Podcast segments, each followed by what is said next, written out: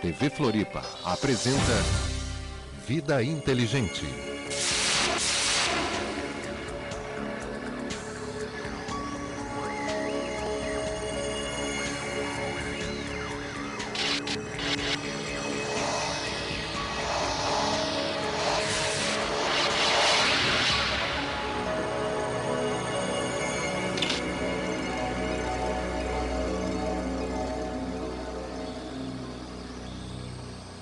Noite, Floripa. Boa noite, Brasil. Boa noite, mundo. Estamos aqui mais uma vez com o nosso programa Vida Inteligente e estamos trazendo hoje um tema que vai mexer muito com a ufologia no Brasil. Como vocês sabem, o nosso público telespectador, que me conhece já há quatro anos aqui que nós temos o programa no ar, eu sempre fui considerado um ufólogo, pois desde pequeno eu me encantei por estudar o assunto discos voadores, seus tripulantes e coisas assim. Acontece que, como já dizia o Barão de Tararé, o importante é, como é que é, tem as ideias, de se mudar uma ideia, o importante é ter, não é ter, mudar de ideia, o triste é não ter ideia para mudar. Então, desses tempos para cá, de uns anos para cá, a minha visão sobre o fenômeno discos voadores e seus tripulantes mudou radicalmente. E mudou porque eu fiz as minhas buscas. Todos vocês sabem que eu escrevi livros, cinco livros, que hoje eu repito e falo no ar ao vivo, não os escreveria novamente. Eu os escreveria de uma outra forma. Uh, meus, meus conceitos modificaram-se bastante. Eu não acredito na hipótese extraterrestre. Eu acho que os discos voadores são uma realidade porque eu já os vi, outras pessoas os viram junto comigo, outras testemunhas. Então, discos voadores existem, existem. Quem os tripula? Não faço a mínima ideia. Da onde vem? Não faço a mínima ideia. Só que eu acredito hoje que eles não vêm de fora do nosso planeta.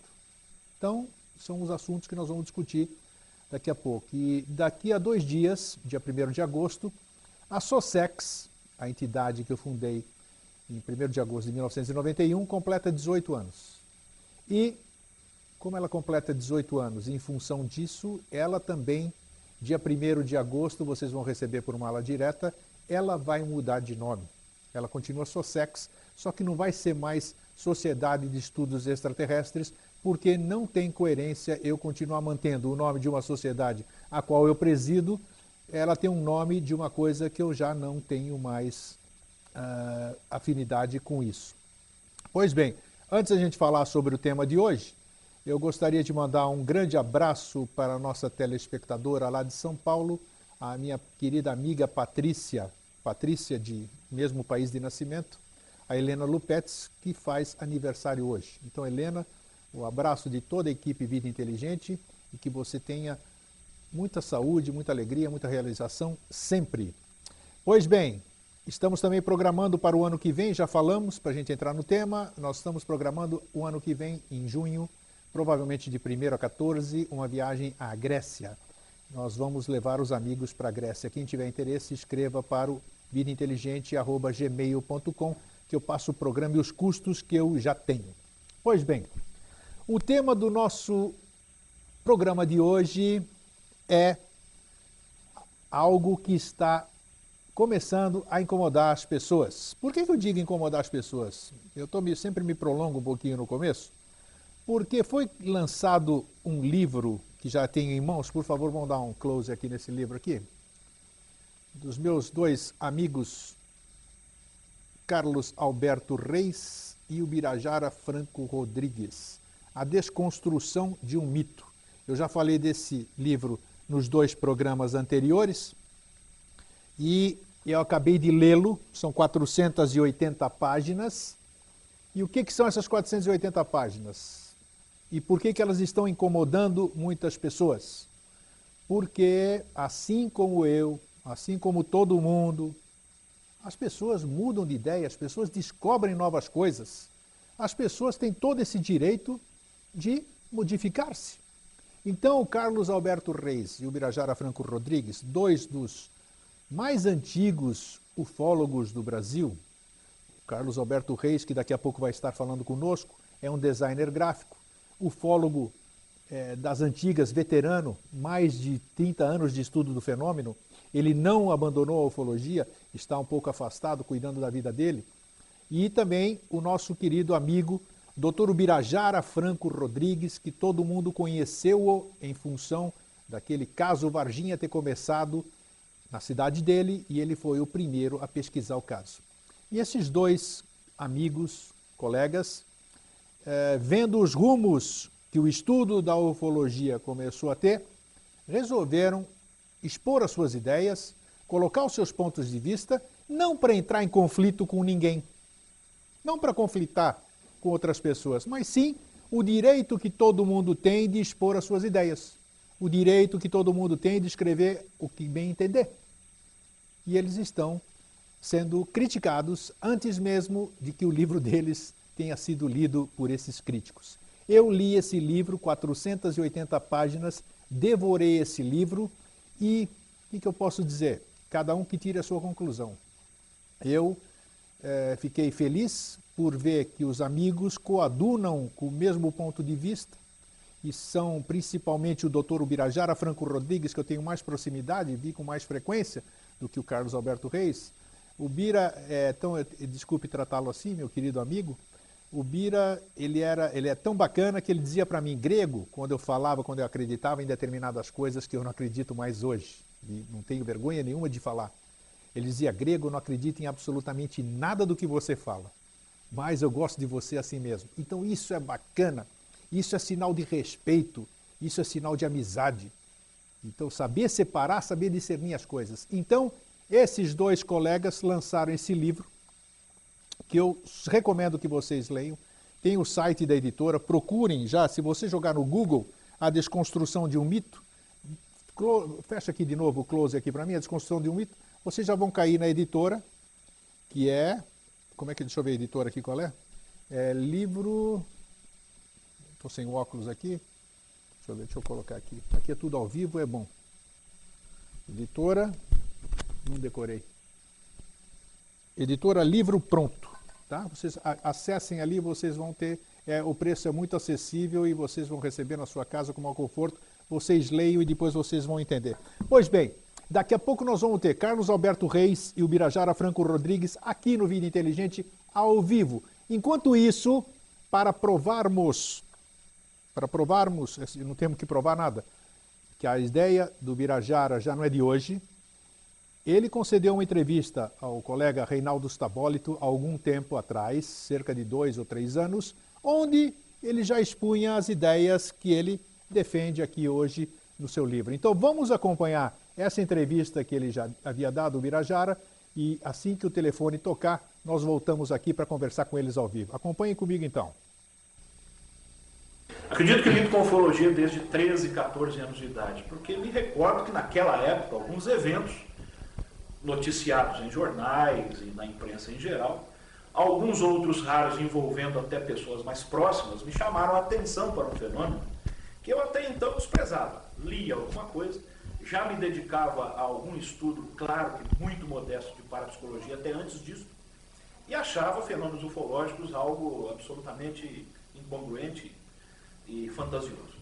Até que o teor dos depoimentos, demonstrando uma participação humana muito efetiva, quase que como uma interação perfeita né, com os acontecimentos que estes depoentes diziam ter presenciado, isso então me chamou a atenção e me fez me dedicar aos poucos, até que resolvi virar aí um suposto ufólogo desde lá e venho trabalhando. Mas sempre com uma tentativa de descobrir, que é o que todos nós desde pequenos, pequenos tentamos, o que haveria por trás ou por detrás desses fenômenos. Com o passar dos anos, fui obtendo uma espécie de impressão de que, como todo fenômeno complexo que ocorre no meio do homem, duas coisas já estavam sendo demonstradas, estavam evidentes demais para todos os pesquisadores, consequentemente para mim também. Essa interação entre o homem e o fenômeno a que eu me refiro veio demonstrar que já era bastante difícil nós separarmos que poderia ser um acontecimento objetivo de uma realidade externa a nós daquilo que era produzido pelo próprio homem. Esta complexidade, depois, com o passar do tempo, com o amadurecimento, me demonstra, principalmente hoje em dia, que nós estamos ainda no princípio do começo. A ufologia mal começou. Por quê? Entendo eu que nós estamos ainda coletando dados. Estamos montando, constituindo uma casuística. Aliás, este é o primeiro passo para qualquer comportamento científico. Sem a existência do fenômeno, não se pode trabalhar. Após a constituição da casuística, vem o lado mais difícil, na minha opinião, que é a análise de fato por fato. O enquadramento, a classificação, a detecção de, de, de, de detalhes desses fenômenos para que se possa fazer, montar em cima disso uma nomenclatura correta, né? sabermos como é o comportamento desse fenômeno para que nós possamos compreendê-lo. E a terceira fase, que esta, para mim, ainda está muito longe, muito distante. E que sem isso não se faz ciência definitivamente. O fenômeno precisa ser manipulado por nós, precisa ser reproduzido por nós em laboratório, ou, no mínimo, precisa estar muito próximo do pesquisador para que ele possa ter um contato mais efetivo com ele. Na minha opinião, e isso é uma coisa até para desenvolver, se os senhores acharem interessante, é absolutamente impossível, na minha opinião. A ufologia está não apenas distante disso, mas não pode mais se iludir com isso. Resultado: por que então fazer-se ufologia? Por que estudar-se a ufologia? Porque nós temos uma coisa muito rica. A parte um acontecimento que possa provavelmente ser externo, que seria o que nós chamamos de disco voador, ou objeto voador não identificado, é o próprio depoimento humano. E este é que é o mais complicado. Hoje, ufologia, para mim, não deveria mais se chamar ufologia. Ela poderia, se nós quiséssemos, muito bem, chamar-se psicologia, psicanálise, psiquiatria, física, astronomia, química, enfim, e todas as áreas das ciências já constituídas. Em resumo, ufologia para mim hoje é uma coleta de casuística. A partir disto, quando essa casuística se tornar mais séria, mais fundamentada, com casos de maior credibilidade, caso isso venha a ocorrer, aí nós, ufólogos, pelo menos enquanto não cientistas, deveremos sair de campo, assistir de camarote e deixar para lidar com o fenômeno aqueles que realmente são capazes, que são cientistas credenciados em cada uma das áreas. Pode ser que eu vá cair em contradição aqui agora, mas pretendo não. O que eu quis dizer, na verdade, é que o fenômeno, se nós sonharmos em manipulá-lo a tal ponto de compreendê-lo integralmente, isso realmente vai ficar difícil. Quando a gente menciona isso, a gente começa a falar em ciências naturais, antigamente chamadas de ciências exatas, como a física, a química e outras tantas, que exigem essa reprodução em laboratório. Ou seja, a ufologia teria que apanhar no escoador e levar para dentro de casa. Né? Mas sendo até um pouco mais sério na minha resposta, se me permitem, me desculpam, nós temos sim como fazer uma análise laboratorial da ufologia, que é exatamente com o depoimento e com as, alguns aspectos físicos dela também. Como o seu grupo, que se dedica muito à análise de fotografias, de filmes, a analisar, a, a, a estudar e examinar os depoimentos para fazer comparações, enquadramento de que tipo de fenômeno, em que tipo de fenômeno a testemunha se envolveu, acreditando que era algo estranho, extraordinário, mas que pode ter sido muito bem um fenômeno já conhecido. Mas eu repito, principalmente o depoimento humano é uma fonte rica de pesquisa para nós. Desde que nós tenhamos um mínimo de conhecimento de credenciais em áreas de saúde mental, eu posso estar exagerando aqui, e que repito, psicanálise, psicologia, psiquiatria e tantas outras. Se nós não podemos separar a testemunha do próprio fenômeno, isso também não é anticientífico, não, pelo contrário. Nós sabemos em teoria de conhecimento, em filosofia, em metodologia de estudos que nós aplicamos no meio acadêmico, que os chamados sujeitos cognoscentes, quer dizer, que é o experimentador, que é o pesquisador, ele sempre tem uma interação com o fenômeno que ele está tentando manipular, estudar, etc. A ciência considera isso, que é o objeto conhecido. Que dirá então do próprio protagonista, ou seja, daquele que participou de um alegado avistamento, que é a testemunha, que é aquele que está nos emprestando dados para que possamos fazer uma análise, pelo menos teórica, uma suposição, ao menos a princípio, que é uma escolha de hipótese, se isso realmente foi visto, um objeto concreto, uma máquina, um aparelho material, né? aliás, se for aparelho tem que ser material, ou se foi apenas a produção da psique de um, de um indivíduo. Particularmente tenho notado hoje casos, inclusive dos famosos, dos considerados clássicos, até brasileiros, se nós formos revisitá-los de uma forma mais carinhosa isenta, com olhos de camarote, como eu costumo dizer, ou seja, com imparcialidade, nós vamos perceber que a possibilidade desses casos não terem envolvido um objeto concreto é quase de 100%. Um deles, inclusive, pesquisado, descoberto e divulgado por mim, que já é um clássico da ufologia brasileira. Hoje eu tenho, e posso mudar dentro de poucos minutos ou daqui a uns anos, acho que comportamento científico se faz assim, claro. né? longe de me dizer que faço ciência ou que a ufologia seja ciência, porque não é, mas o comportamento científico é algo que nos obriga. Esse caso, para mim, hoje, é, é, é 99,9% é de certeza que não envolveu absolutamente nenhum objeto voador identificado. Muito menos uma abdução. Foi tudo produto do, do, do, da própria, do próprio psiquismo da testemunha, em virtude de uma série de fatores complexos. Ela nos permite o quê? Vamos começar do fim para chegar no começo. Ela nos permite uma garantia quase que total de que a testemunha está sendo sincera. De que ela não está mentindo que ela não está inventando, ou seja, de que ela não está voluntariamente criando uma história. Seja para aparecer, seja para ganhar dinheiro, ou seja até para, como a gente costuma dizer de brincadeira, adubar o próprio ego. Por quê? Porque a hipnose ser bem aplicada, e aqui eu me refiro à hipnose clássica, né? não me refiro à hipnose chamada hipnose ericksoniana, foi criada por Milton Erickson, que hoje volta a ser aplicada por muitas linhas de psicanalistas, apesar de Freud ter abandonado a hipnose e praticamente, vamos dizer, criado a psicanálise para substituir a hipnose, a hipnose tem falhas até esse ponto. Ou seja, se o indivíduo tem uma, um, digamos, um estado delirante que tenha provocado um enredo nele em que ele acredita ter sido abduzido ou avistado um objeto voador identificado, ou mesmo um delírio em virtude de fatores exógenos como álcool, drogas, etc. Ou até por uma questão de alucinação ou visão, que são é, é, é, atribuídas a, a, distúrbios e a transtornos separados na classificação da psicanálise, mas que podem provocar no indivíduo uma situação completamente inexistente, mas que foi criada pelo seu próprio psiquismo, por uma série de fatores, até patológicos, até desequilíbrios e doenças. Então, se o sujeito tem certeza absoluta que passou por um fenômeno de abdução, aquela realidade dele é inegável. Só que é extrema e exclusivamente dele. Não aconteceu nada. Aconteceu apenas para ele. Em virtude da produção do seu próprio psiquismo. Se a, se a hipnose for bem aplicada, então ele estará sendo sincero. Ele não está mentindo.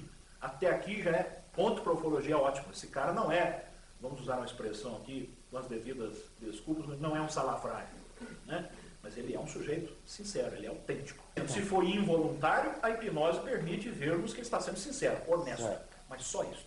Agora, veja bem, um psicanalista, psicólogo ou psiquiatra experientes em alguma dessas três áreas, ele pode detectar pelo comportamento do indivíduo, símbolos principalmente, associações que o indivíduo faça durante o trânsito hipnótico, ele pode detectar com maior facilidade, às vezes. Isso não foi algo real. Isso é devido a tal e tal distúrbio, tal transtorno. Então aí a hipnose é válida nesses dois pontos que eu me referi. E agora que resumo. Primeiro, permite ver que o sujeito está sendo honesto. Segundo, permite distinguirmos que foi não um fenômeno externo, não um fenômeno verdadeiro. Né? E já que você me permitiu ser um pouco mais extenso, como é que se faz isso então? Aí é que vem a questão da ética e que nós queremos é, é, é, é, sempre respeitar, mas por outro lado, temos que ser sinceros também e falar à vontade de uma coisa que é de nosso idealismo há tanto tempo. De vocês, para mim e para tantos outros milhares de colegas do mundo todo. Mas é outra coisa que vemos. O sujeito acha que a hipnose não é regulamentada por lei e qualquer um pode fazê-lo. E a princípio pode. Porque o sujeito lê muito, assiste sessões hipnóticas, ele até consegue aplicar transes no indivíduo. Só que eu acho isso um grande absurdo também por duas razões. Primeiro, que ninguém pode lidar com a mente humana, com o psiquismo humano, sem ser credenciado em pelo menos uma dessas três áreas. Pelo menos na psicanálise. O que já também já não dá muita credencial para isso, não. É no mínimo psicólogo ou médico psiquiatra. Um absurdo. Então o sujeito não tem conhecimento nenhum disso, submete pessoas à regressão de memória, achando, acreditando que eles estejam narrando fatos reais, concretos, quando na verdade pode não ser nada disso. E o próprio hipnólogo não detecta. Né? Isto é algo que, que eu particularmente acho que a ufologia precisava ter o um máximo de cuidado. De onde vem a informação? Né? Será que o sujeito que é um designer, o sujeito que é um, um, um especialista em moda, de repente é considerado o maior especialista em abduções do mundo, que aplica hipnose a todo mundo? Até onde tem condições de analisar o que o indivíduo está falando durante um trânsito? Eu não conheço nenhum. Não, não conheço, pode ser que exista. Certo. Eu não conheço nenhum ufólogo habilitado na ufologia brasileira que pudesse aplicar hipnose a alguém. A não ser Luciano Estanque Silva, que, que me conste não lida com hipnose. Não, não. É outra área de, de, de, atuação. Possibilidade, eu diria aí, apenas um exercício de imaginação de 1 a 100, hum. de aquele indivíduo ter participado de um acontecimento real em termos objetivos, quer dizer, algo físico realmente o atraiu e, e, e, e ele se envolveu naquilo, eu vejo que é maior para sim do que para não. Mas é outro caso que não tem absolutamente dados suficientes para mostrarmos que foi totalmente real. Aquela testemunha, a princípio, tem menos é, é, é, sintomas, menos sinais, menos características de ter produzido aquilo psicamente, aparentemente. Mas isso não é suficiente. Não é suficiente.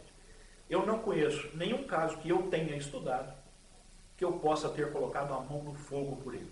Foi realmente um objeto desconhecido físico. Que eu possa afirmar integralmente, não. Só que eu acho que também aqui a coisa se complica mais. Para a maioria dos colegas, falou que é um objeto externo, falou que realmente é um acontecimento real e que não é produzido pela mente da testemunha, tem que ser uma nave de outro planeta. Isto eu confesso que é o que mais me fascinou, essa hipótese é a que mais me fascinou quando eu comecei com a ufologia. E eu gostaria demais que isto fosse, porque ainda me fascina extremamente. Mas não há o mínimo dado para que a ufologia continue com essa postura infantil de achar que disco voador tem que ser de outro planeta. Que UFO é nave extraterrestre. Que indício que nós temos disso? O contraditor poderia contestar isso facilmente. Ora, quando é um caso de maior credibilidade, esse caso apresenta seres de compleição física completamente diferente de nós humanos. Ah, perfeitamente. Então o senhor conhece a compleição física de seres de outro planeta. O senhor já tem um catálogo né, cientificamente aí, é, é construído de, de, de criaturas para falar. Então não é, não pode ser da Terra. Ah, o objeto faz manobras e, e, e, e comportamento físico aí que foge completamente às nossas possibilidades. Eu sei. E isso quer dizer que seja de outro planeta? Claro, só pode. Só pode porque o senhor já pegou, já levou para sua casa ou para o seu laboratório uma nave extraterrestre de outro planeta para ver que é ela que faz aquilo e não nós.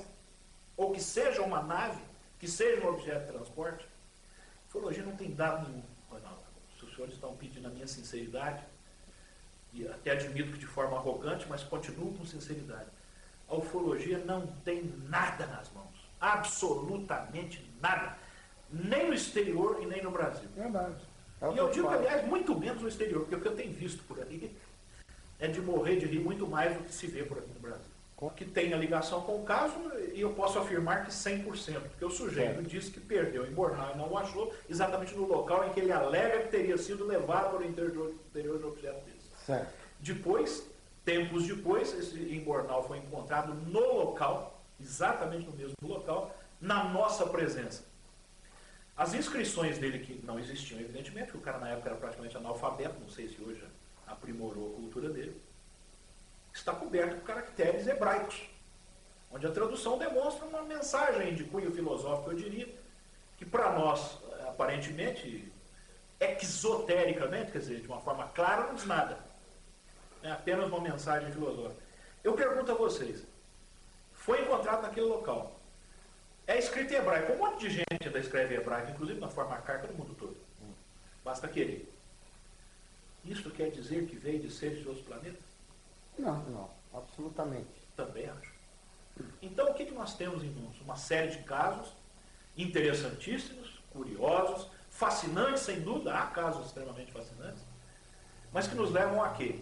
Apenas ainda àquele comecinho do início, a construção de uma casuística que ainda não nos permitiu detectar nada de concreto e nem de seguro a respeito do próprio fenômeno em si. A não ser que o 1%zinho que se admite hoje de casos dito autênticos está se espremendo cada vez mais. À medida que o tempo passa, que a nossa tecnologia se desenvolve, casos revisitados vão mostrando que não tinham absolutamente nada a ver com o com UFOs, muito menos com nada de outro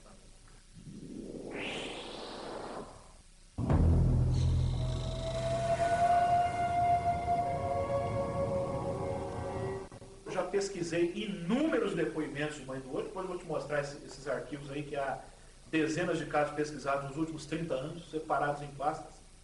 Já vi um fenômeno que eu poderia dizer que era a mãe do ouro, que me disseram é a mãe do ouro. Só que nitidamente eram fenômenos elétricos. Eram fenômenos atmosféricos, atribuídos a fenômenos luminosos conhecidos conforme a constituição típica geológica do local, condições climáticas do dia, etc. Para mim, a mãe do ouro é um fenômeno eletromagnético por excelência, onde a, a composição rochosa de uma montanha é, é, é, é tem é, o, o, os polos em contraste com o polo contrário de outra montanha próxima, e conforme as condições atmosféricas, chuva, etc., ou tempestade elétrica, produz um efeito que é semelhante ao efeito corona, projeta aquela bola de, de aquele raio circular no céu, o raio bola, que é o famoso discutido até hoje, e se desvanece no outro topo de montanha. Geralmente a mãe do ouro, pelo, pelo folclore brasileiro, tem as características. É uma bola que sai de um topo de uma montanha e vai para outro topo de montanha. Né? Então, para mim, a possibilidade de ser um fenômeno natural é muito maior do que ser um fenômeno ainda desconhecido. ou coisa parecida.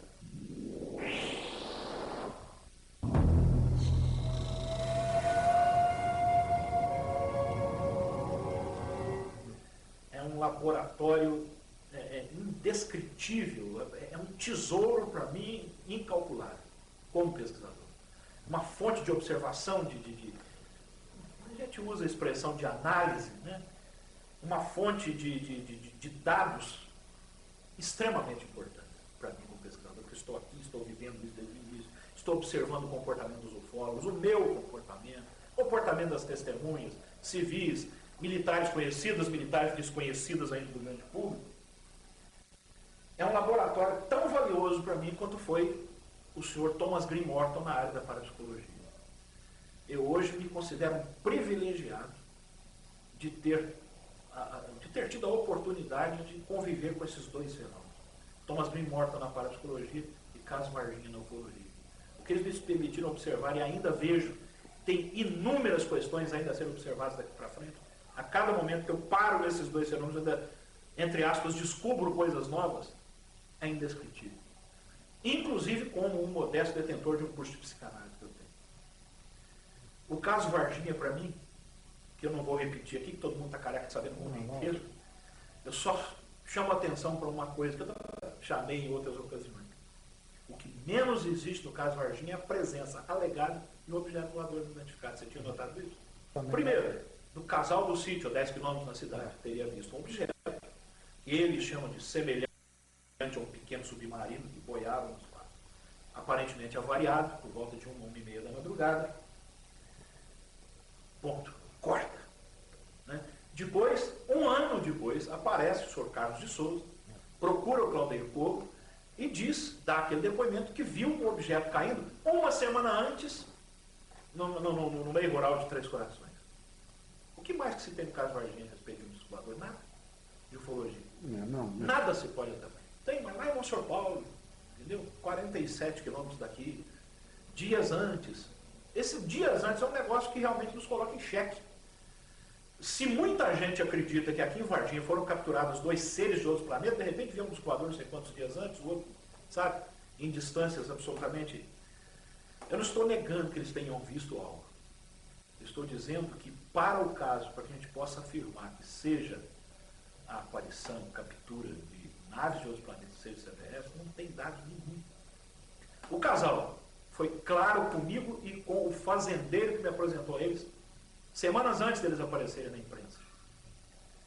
Foi por aqueles dias, talvez uma ou duas semanas antes, a partir do instante que nós, ufólogos, entramos na história, e a história começou a repercutir tremendamente no Brasil e no mundo todo na imprensa, eles já começaram a afirmar que tinha sido na noite anterior. Hum. Isso é má fé deles? Não acredito. O fascínio, às vezes, faz com que a própria testemunha adapte a experiência dela àquilo que está sendo divulgado. É uma influência da qual ela consegue escapar. O caso Varginha acabou sendo ligado à ufologia por uma razão óbvia, que tinha ufólogo. Né? E aconteceu. Aqui jamais, a não ser que vocês façam perguntas de alguma coisa que vier aí, possa ser algum detalhe interessante, a respeito de, do, do, comportamento da própria ufologia, das pessoas da cidade, sociologicamente falando. Mas eu poderia dar um pequeno exemplo. O que até hoje existe de ufólogo no Brasil fazendo afirmações. Bom, tá aí. Alô? Alô? Alô, Grego? Ô, Carlos, você tá bom? Como vai, meu amigo? Há muito tempo que não nos falamos, hein? Há muito tempo mesmo, mas sempre a gente vai ter oportunidade. E você viu que, que interessante, né? Você ligou bem no momento que nós estamos falando sobre o caso Varginha, né? Eu estou acompanhando e, e quero dizer também da grande satisfação em falar com você e participar do seu programa. Lamento interromper aí a entrevista gravada do, do meu colega, o Birajara. Depois você volta com ele. Não, tudo bem. Ô, Carlos, me diz uma coisa. Você é um dos pioneiros da ufologia, né? Você começou na ufologia, que ano que foi? Ô Grego, eu não seria um pioneiro da ufologia. Eu comecei em 1971, é, quando comecei a ler os primeiros livros, e a partir daí não parei mais. Então eu tenho 40 anos, mas não sou um pioneiro, né? Digamos assim, uma segunda geração de pesquisadores e de ufólogos. Isso, porque eu e o Claudeir, por exemplo, apesar de termos participado, eu fiz parte da Apex, né? No, do nosso querido, do querido amigo Max Berezovski, que passou para o outro lado há poucos dias aqui. E na época eu participei do, daquele simpósio que foi feito no Teatro Cultura Artística. Você participou desse evento em março de 1979, o Carlos Reis? Participei junto com o Heineken, não é isso? Isso, o general Uchoa, e mais um monte de Exatamente, gente. Exatamente, eu estava presente, eu e o Jaime, um colega nosso, estavam presentes lá. Exato, então, e lá também, veja como é que as, o mundo converge, né? Naquele tempo também estava lá presente o Claudeir, né? Claudeir Covo, que eu não, não conhecia na época, e depois o tempo fez com que todos nós nos encontrássemos. Então, eu sou um saudosista. Você tem saudade desse tempo, Carlos Reis? Olha, é, eu guardo com, com boas recordações de toda essa trajetória de 40 anos com altos e baixos, mas o que mais é, me agrada é ter feito bons amigos, bons e duradouros amigos, né? Isso é verdade, isso é verdade. Nós temos. Agora, vamos falar um pouquinho então do que, o que levou você e o nosso amigão, o Birajara Franco Rodrigues, a escrever esse livro, A Desconstrução de um Mito, que está desagradando alguns colegas nossos. O que levou vocês dois a fazerem isso e quando que surgiu essa ideia? Grego, essa ideia, ela, eu diria que surgiu há questão de 10 anos, logo após ter me afastado da ufologia, ou perdão, 20 anos, Sim. após eu ter me afastado da ufologia. Eu só me afastei, mas não me tornei um ex-ufólogo. É, eu continuei lendo, continuei refletindo, pesquisando, mas naquela época eu já estava é, incomodado com a postura dos pesquisadores, o rumo das pesquisas, e naturalmente com minha, insatisfeito com a minha própria postura. Com certeza. Porque é, depois de tantos anos eu percebi que a ufologia estava andando em círculos, é, havia muita, muito fogos de artifício e pouca pesquisa séria. E você escreveu... Então eu resolvi me afastar. Você escreveu dois belos artigos por falar nisso, né?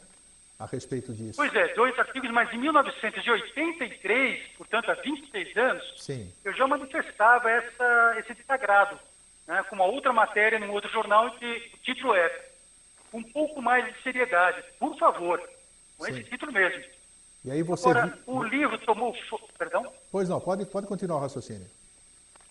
O livro tomou forma é, mesmo eh, em 2005, quando eu resolvi que poderia passar para o papel e compartilhar as minhas reflexões, os meus pensamentos, junto com o grande público. Eu sempre tive alguma facilidade para escrever, gostei sempre muito de escrever. Sim. Então, eu comecei a juntar esse material e quando eu vi que nós tínhamos um, um, uma coisa muito grande, um manancial de material a ser trabalhado, eu convidei o Birajara para dividir comigo, partilhar essa experiência.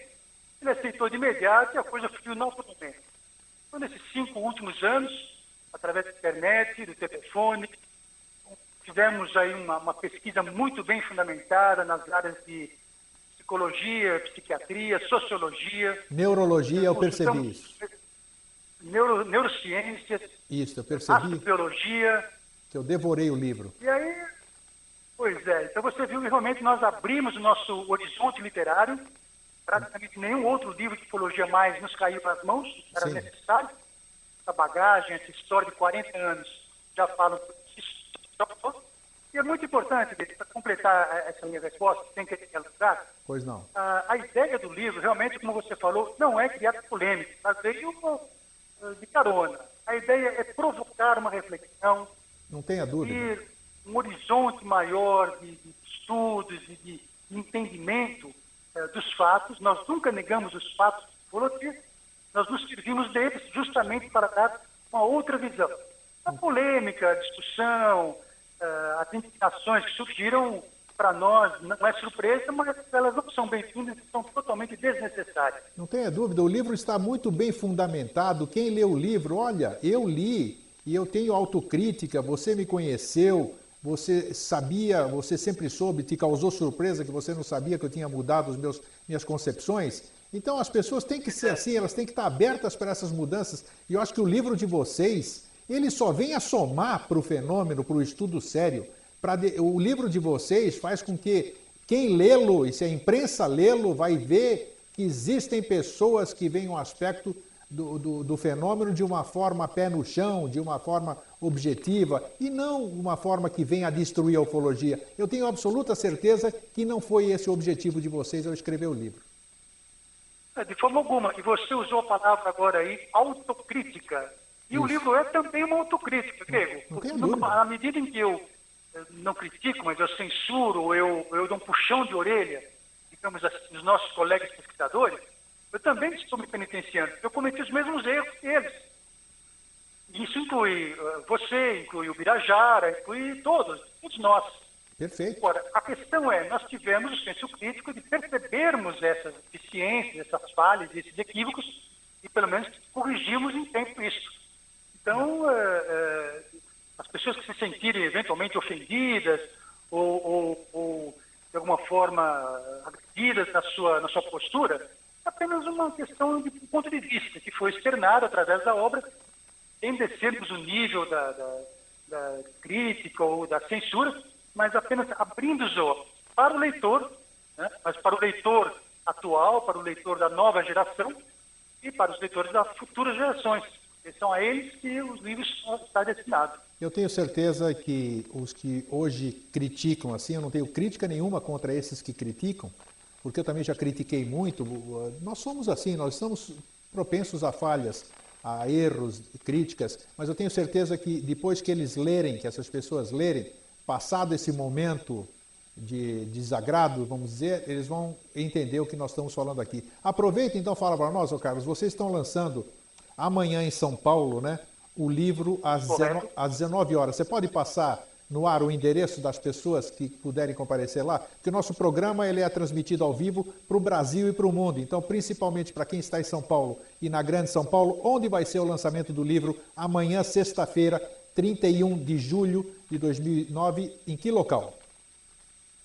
Perfeitamente, Grego, eh, perfeitamente, Grego. E eu agradeço aí o seu apoio e a sua divulgação.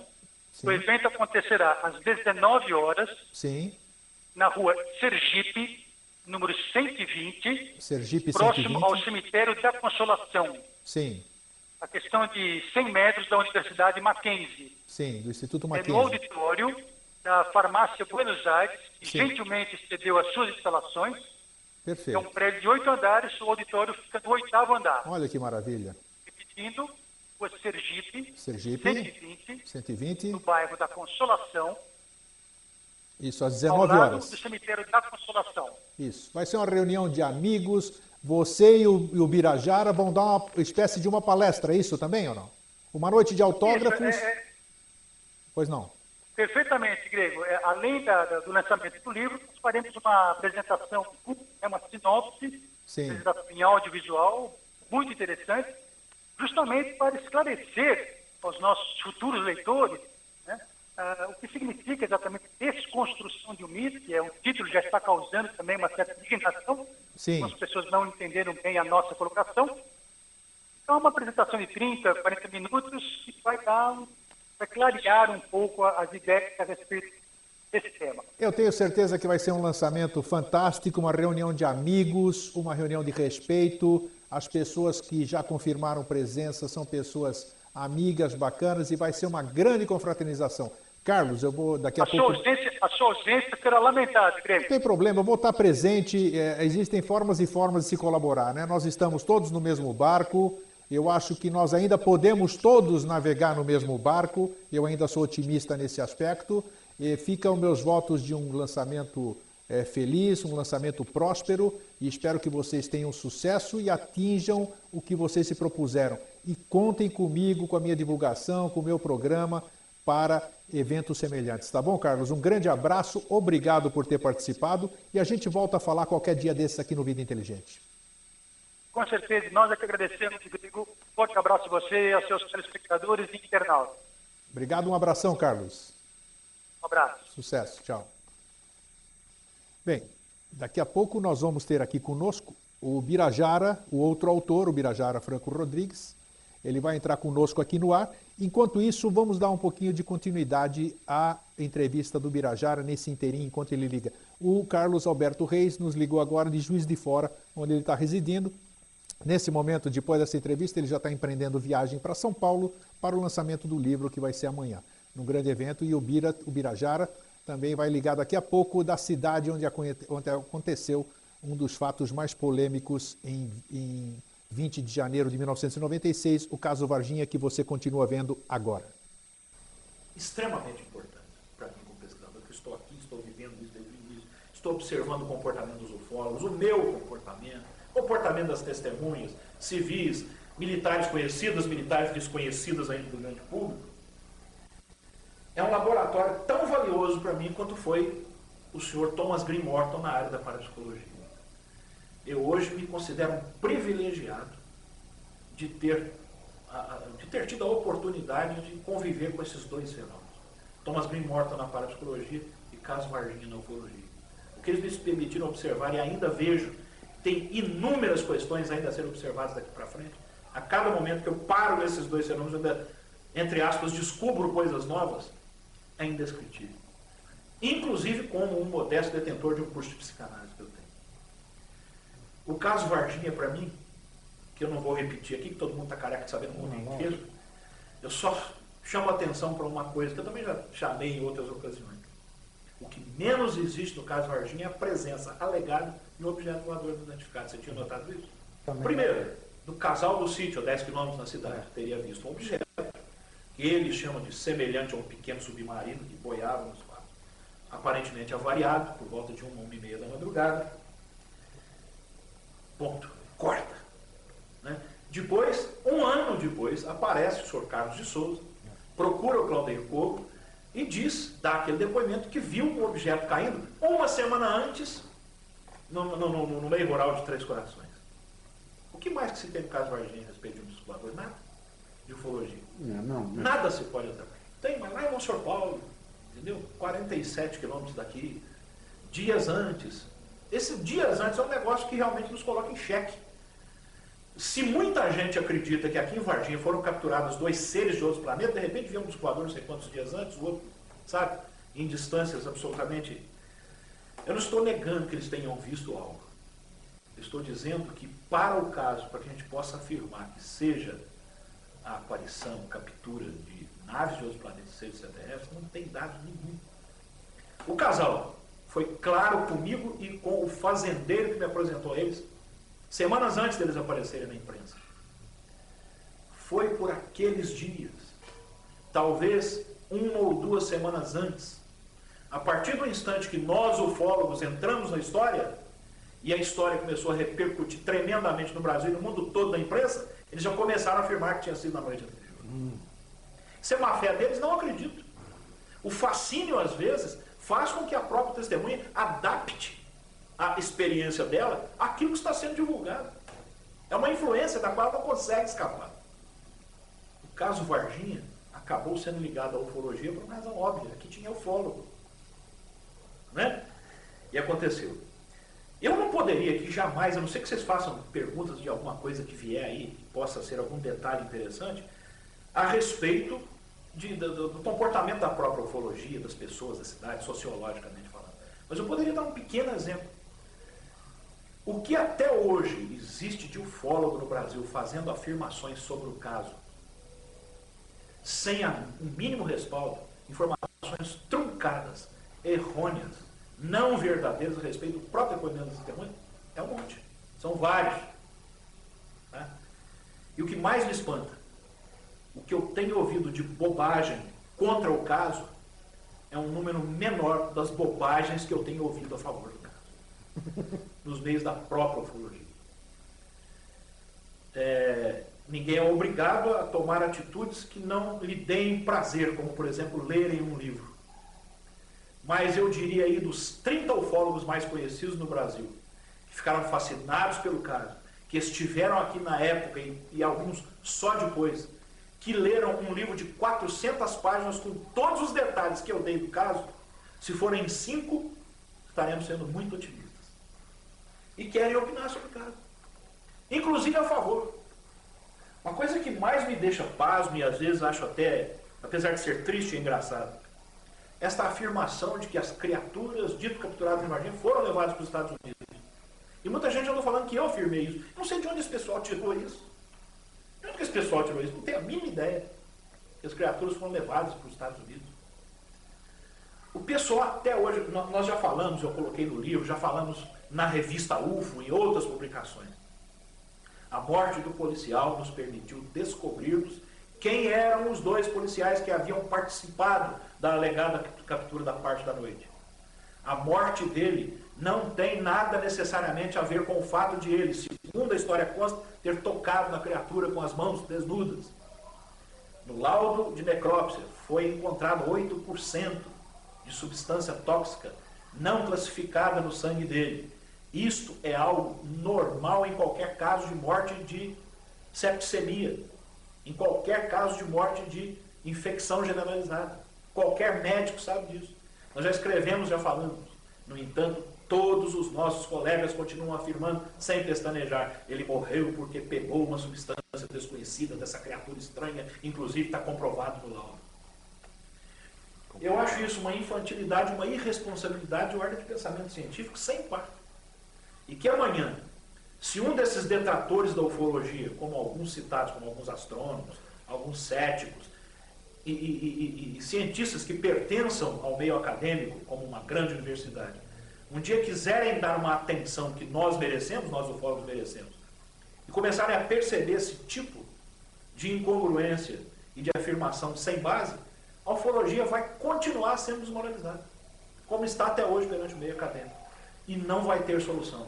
É ela mesma que se enterra sobre o próprio pescoço. Considerando que homens de preto ou míbios é apenas um símbolo de instantes em que alguém envolvido na ufologia é abordado por outro alguém, eu acredito na existência dos livros. Da seguinte razão. Suponhamos que você comece a, a, a, a falar num caso ufológico envolvendo o nome do exército, da polícia militar, de hospitais, etc., tal como ocorreu no caso Varginha.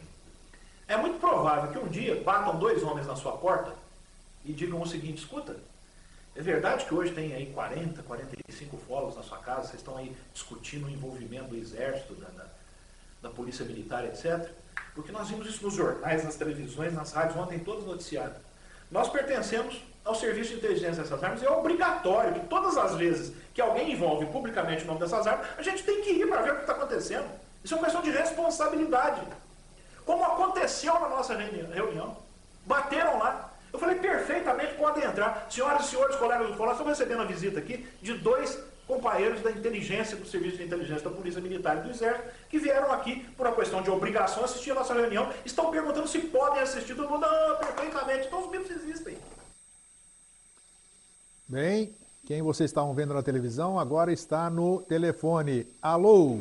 Alô, Grego, boa Gre- noite. Ô, Birajara, meu querido amigo, como é que você está? Meu querido amigo, vou muito bem e e ver que você está melhor do que sempre. que, que- É um grande prazer te ouvir, muito obrigado pela oportunidade, parabéns por esse programa excelente e sério.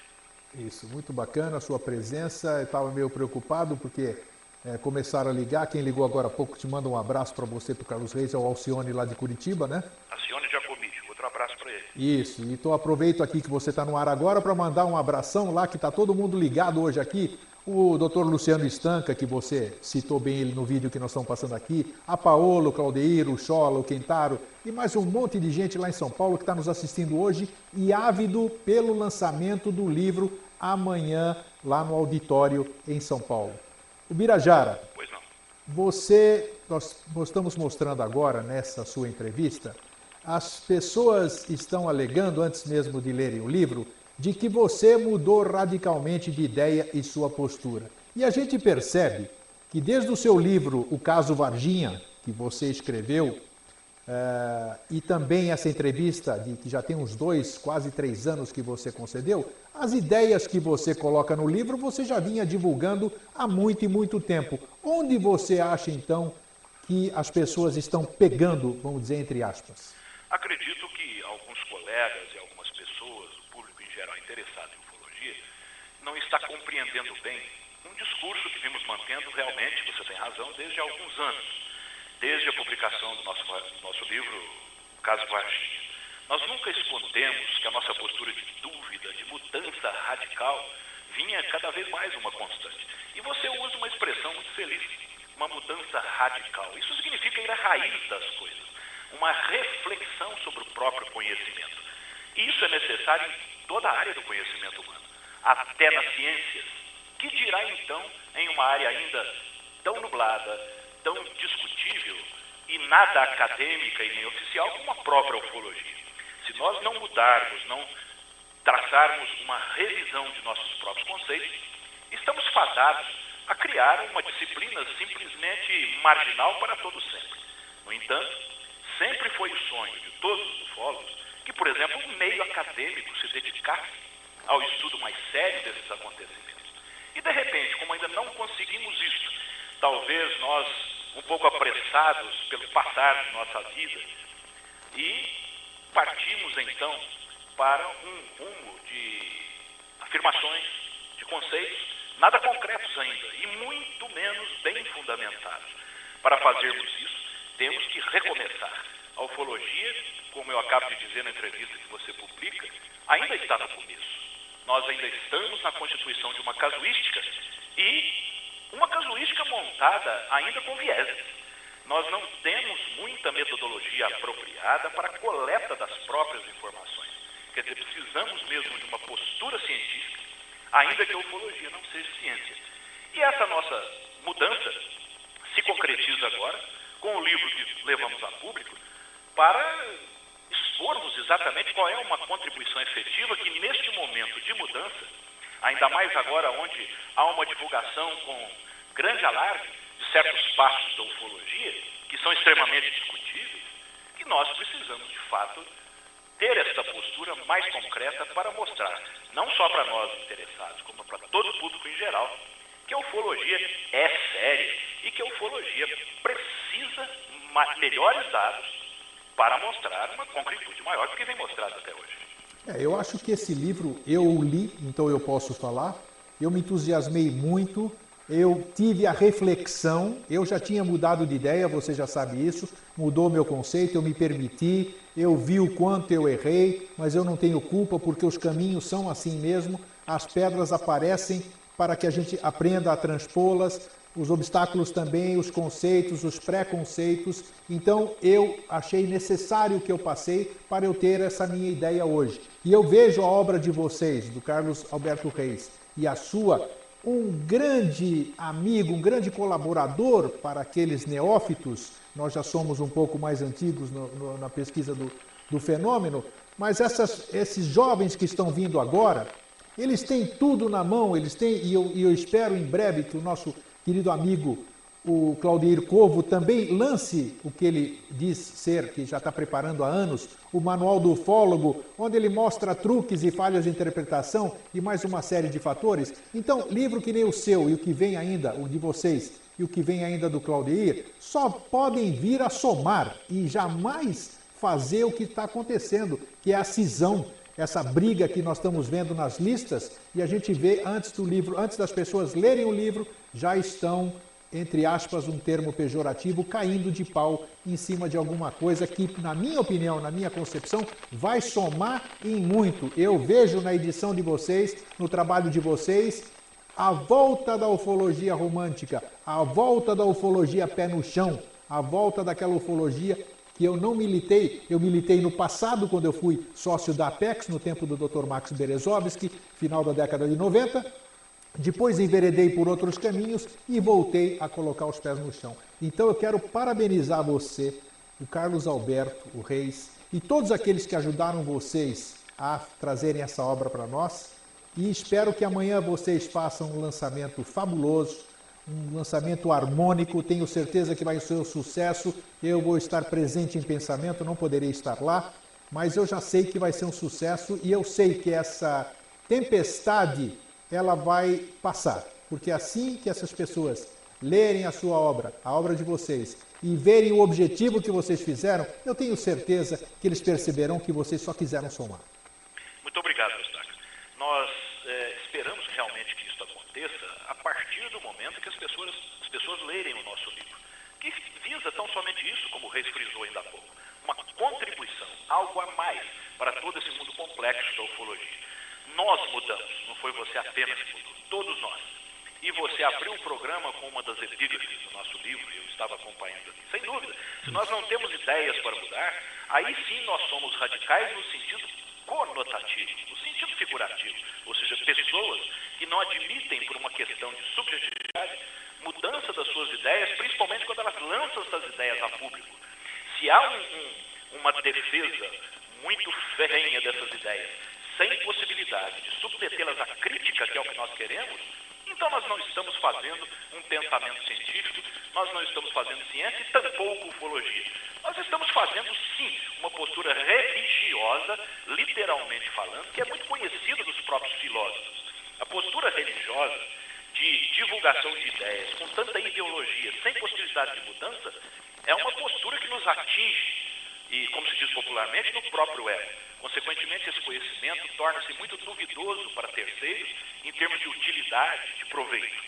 De forma que nós temos grande esperança na ufologia brasileira, essa ufologia que tem razão de ser orgulhosa, em razão, principalmente, de certos pesquisadores que você acaba de citar de uma forma muito feliz, como Claudio Povo, Luciano Stanca, Kentaro Mori, que faço questão de frisar, sempre foi um crítico do meu trabalho, crítico ferrenho, aliás. Um crítico mas importante. cujas opiniões intervenções são simplesmente indispensáveis para quem quiser raciocinar de uma forma correta e não simplesmente de uma postura de fanatismo.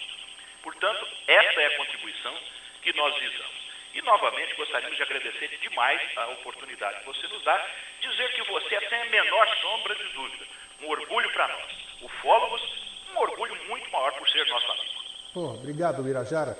Você mora aqui no meu coração de verdade. Eu tenho o orgulho, o prazer de ser seu amigo. Eu quero encerrar o nosso programa de hoje.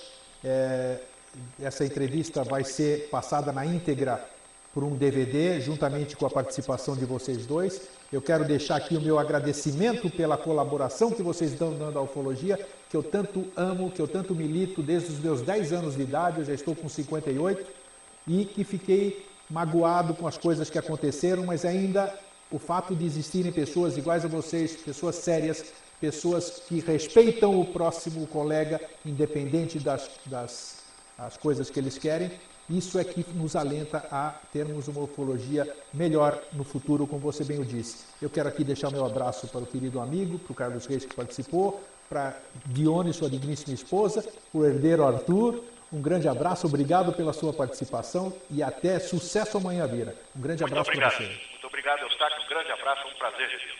Grande abraço, tchau. Bom, eu acho que é, nem estamos em cima da hora, não, não vamos passar a continuidade, mas já deu o que vocês viram da entrevista do Birajara, a participação do Carlos Reis, do Birajara Franco Rodrigues. É, olha, eu me sinto gratificado.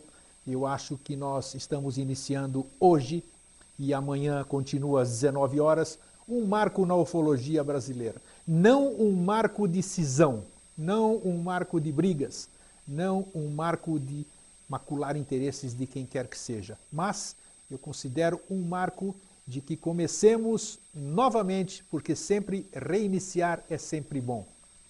E eu acho que nós estamos dando o primeiro passo da nova ufologia. Um grande abraço e até sempre. TV Floripa apresentou Vida Inteligente.